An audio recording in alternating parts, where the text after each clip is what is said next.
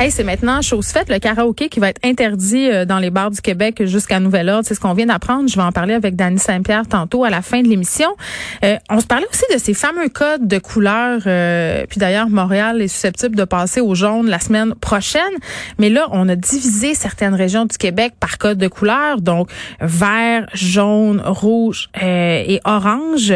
Et bon, est-ce que ça serait peut-être une bonne chose de déployer, si on veut, une espèce de système d'alerte pour les écoles. Euh, c'est peut-être la solution que propose la députée libérale, Madame Marois Risky. Bonjour, Madame Marois Risky. Bonjour. Et bon, Madame Risky, là, là, on est le 10 septembre, OK?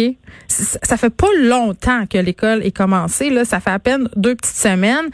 Et déjà, on voit un peu partout des cas de COVID, euh, des situations pas claires. Moi-même, là, tranche de vie, mon fils fait deux jours qu'il manque l'école. Ma fille manque l'école aujourd'hui parce qu'on a des symptômes de rhume. On sait plus où se garrocher. C'est pas très clair qu'est-ce qui se passe avec nos écoles et peut-être qu'un système euh, justement là d'alerte pourrait aider. Ah, moi, je crois que oui. Euh, et je n'ai pas euh, réinventé la roue. Hein. Je me suis vraiment permise de prendre le tableau présenté par le ministre de, de la Santé, Christian Dubé. En début de semaine, il nous a montré les paliers qui passent du mhm. vert, jaune, orange jusqu'à rouge. Mais euh, je trouvais qu'on pouvait aller un peu plus loin et l'adapter pour nos écoles, école par école. Donc, par exemple, si votre école est vert, c'est parce qu'il n'y a absolument rien qui se passe puis on est tous contents.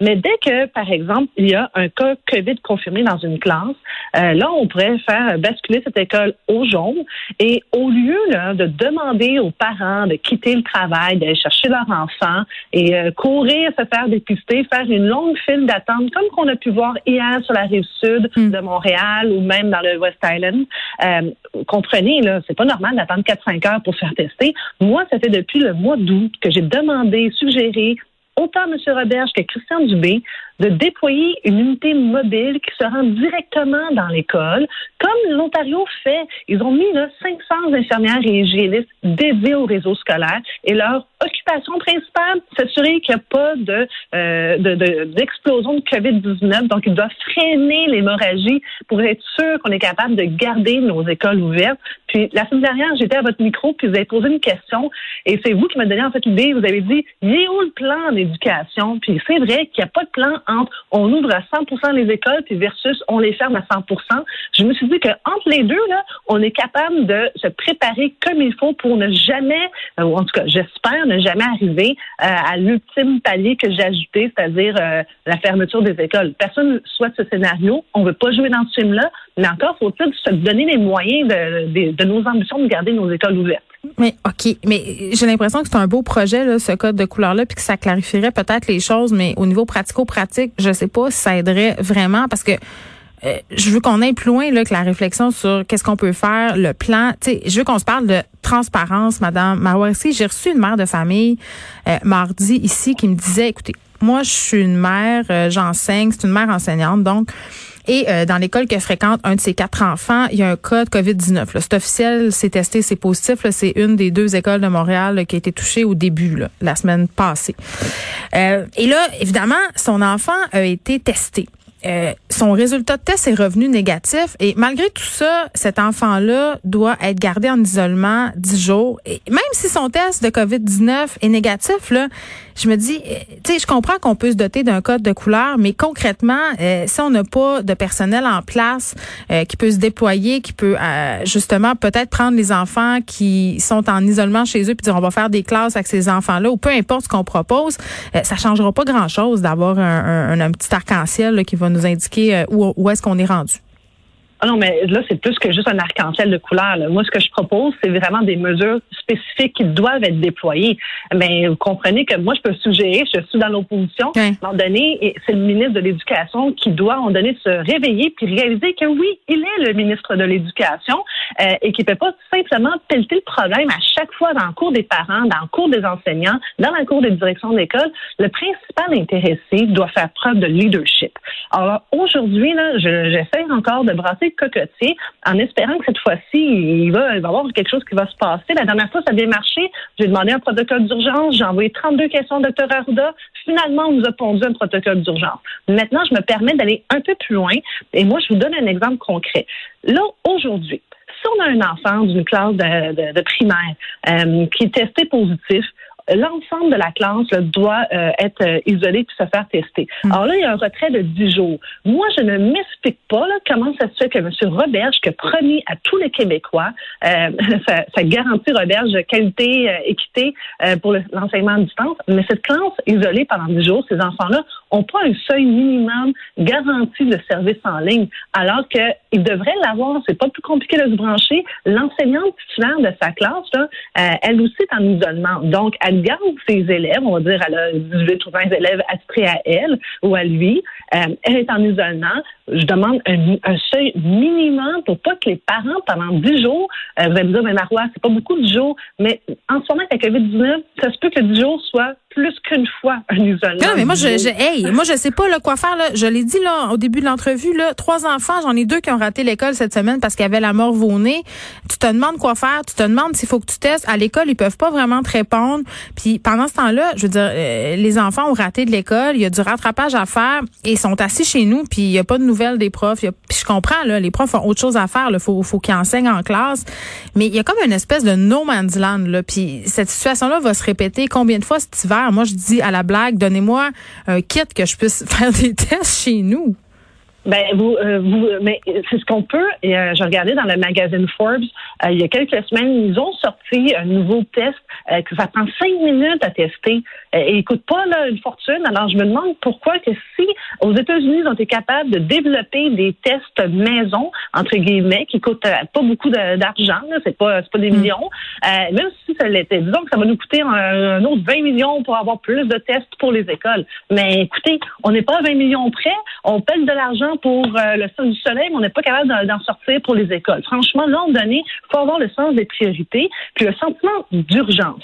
Je dis pas qu'il faut paniquer, mais j'aimerais avoir un ministre qui comprend qu'en ce moment, s'il ne fait rien, ben, il va frapper un mur. Et je m'explique en ce moment, on a aussi des enseignantes enceintes qui, elles, demandent le retrait préventif. On leur dit non euh, dans certains centres de services scolaires. On a des élèves HDA, donc avec un handicap, trouble d'adaptation euh, ou d'apprentissage, que Centre de service scolaire de Montréal envisage là, de retirer les orthopédagogues pour les mettre dans les classes régulières. Là, moi, je suis en train de me dire, un instant, là, ça va tout croche. Là, ça prend quelqu'un qui remet les choses en perspective et dire non, les élèves vulnérables vont garder leur service, on va trouver d'autres enseignants, puis vous allez me dire où? Ben, les conseillers pédagogiques là, euh, qui sont dans, dans les centres de services scolaires, euh, donc qui font plus un travail administratif, mais ben, moi, je préfère qu'eux retournent en classe et qu'on va pas commencer à déshabiller les services pour les enfants plus mm. vulnérables. Pour les femmes enceintes, je vous dirais qu'elles sont parfaitement, on peut là, utiliser toute leur expertise pour les, classes en ligne. Ça prend juste un plan. Puis le problème que j'ai aujourd'hui, là, vous pouvez sentir mon exaspération, c'est que depuis le mois de avril, euh, moi, Véronique Yvon, Christine Labrie, Francine Charbonneau, Jennifer Macaron, on a fait plusieurs suggestions au ministre. À un moment donné, j'aimerais juste qu'ils comprennent que les suggestions qu'on fait, là, c'est pour le bien des enfants, pour les écoles, puis surtout pour pas qu'on ait des burn-out de tous les employés qui travaillent dans le réseau scolaire. Parce qu'à force de changer d'idée, là, ou de pas avoir d'idée tout simplement comme le ministre en ce moment, il y en a qui commencent à être vraiment fatigués sur le terrain. Oui, oui, puis après ça, on, euh, puis on parle de la pénurie de professeurs. Euh, c'est pas tellement tentant en ce moment là. Puis pour revenir aux, professeurs enceintes, moi aussi ça me préoccupait on a, on a eu ici une chercheuse de l'hôpital Sainte-Justine qui disait justement que les femmes enceintes avaient pas plus de chances d'attraper la COVID que les autres, sauf qu'elles avaient, avaient plus de chances de développer des complications. Donc, ça peut être inquiétant et le stress pendant la grossesse, c'est pas la meilleure chose. Mm-hmm. Mais par rapport aux enfants vulnérables, euh, Madame Marwarski, moi, ça me fait particulièrement sourciller parce qu'on a répété à nos euh, tout le printemps qu'il fallait faire quelque chose pour les enfants vulnérables, que la pandémie allait creuser les écarts, les écarts au niveau de la pauvreté, des injustices, des abus qu'il fallait absolument retourner les enfants à l'école parce que justement ces vulnérabilités-là allaient continuer à s'exacerber. Et là, on, est en train, par l'inaction du gouvernement, en tout cas à mon sens, de, de, de creuser encore plus la tombe des inégalités. Je veux dire, les orthopédagogues, c'était déjà un enjeu avant la pandémie. Ben, c'est tellement un enjeu avant la pandémie. La pénurie d'enseignants aussi, d'ailleurs. Oh oui, oui, mais elle, elle était accentuée avec la COVID-19.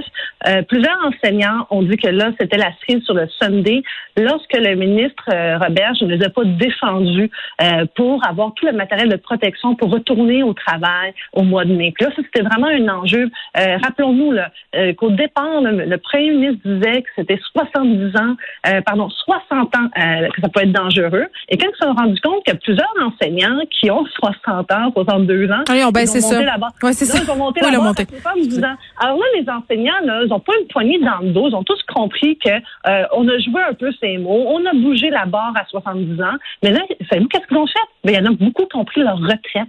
Ça a été de dire, après 32 ans de service, de loyaux services, mm. pour nous dire merci, vous nous dites que notre santé à nous là est aussi précieuse qu'un jeune de 30 ans. C'est ça qu'ils ont fait. Alors moi aujourd'hui là, je ne m'explique pas que, le ministre aujourd'hui là arrive pas avec un plan plus détaillé puis se dire, savez-vous quoi? Je comprends que dans certaines écoles, ça se peut, là, ça se peut très bien que l'école, elle restera pas ouverte, elle va peut-être arriver au rouge. Mais avant d'arriver au rouge, est-ce qu'on peut se préparer avec un vrai plan pour basculer en formation à distance, réduire le nombre d'enfants dans une classe?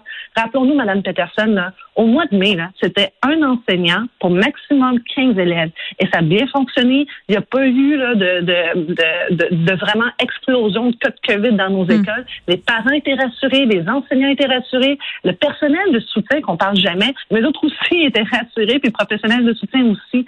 Alors, donnons-nous là, des ressources additionnelles et je vous le dis, là, on est capable de le faire, mais il faut que ça soit structuré. Il faut que le ministre arrête d'être tout le temps en dernière minute. Parce que on devrait pas être en train de parler de ça le 10 septembre. Tu sais, ça aurait dû être envisagé, décidé, organisé avant la rentrée scolaire. Ça fait, je veux dire, on le sait qu'il va y avoir une rentrée scolaire, on le sait depuis le mois de juin. Là. Tu sais, fait qu'à un moment donné, je comprends que les données sur le virus sont en train toujours un peu de changer, qu'on en apprend davantage. Mais là, ce que je sais, euh, Madame Risky, c'est qu'on est le 10 septembre, euh, que je suis pas la seule mère à pas savoir où se garrocher, à ne pas savoir quoi faire, et euh, surtout ne pas savoir comment ça va finir cette histoire-là. On va-tu fermer les écoles, on va-tu pas les fermer, je vais-tu pouvoir aller travailler, je pourrais-tu pas? Imaginez le stress des parents en ce moment-là et le stress des professeurs aussi qui sont poignés avec tous les parents qui posent des questions et ils n'ont pas de réponse et on peut pas les blâmer. on leur a rien fourni. Ben, c'est ce que, le, encore une fois, vous mettez le doigt, le doigt sur le bobo. Euh, au mois de juin, j'ai interpellé le ministre quand il a déposé son fameux plan. C'était des mini-bulles de six enfants. C'était ça son plan. C'est ça, puis une table dans le dos aux enseignants, puis bonne chance. Et là, j'ai dit non, ça, c'est pas un vrai plan pour la rentrée scolaire. Euh, finalement, son plan au mois de 12, c'est Christian Dubé qui a dû le mettre à la déchiqueteuse pour en préparer un nouveau. Mais on a vraiment l'impression que tout l'été, n'a pas été utilisé par le ministre pour bien travailler avec vraiment le réseau scolaire, avec les enseignants, le personnel euh, euh, des équipes écoles. Il n'a pas fait ce travail-là. Donc, entre la cigale et la fourmi, je vous laisse deviner euh, quel rôle il joue. Là. Hmm. Madame Risky, merci. Marois Risky, qui est porte-parole de l'opposition officielle en matière d'éducation. Et bon, par rapport à ce fameux code de couleur qui est proposé, je pense que ça pourrait nous aider justement à atteindre cet objectif de transparence. Je pense que c'est fondamental en ce moment et, et, de clarifier certaines affaires. C'est pas clair. On ne sait pas quoi faire en ce moment. On sait pas qu'est-ce qui va arriver et de savoir, euh, par exemple, que si l'école de notre enfant est classée euh, orange pour alerte modérée, voici les mesures qui seraient prises. Il me semble que ça aurait bien du bon sens. Merci beaucoup.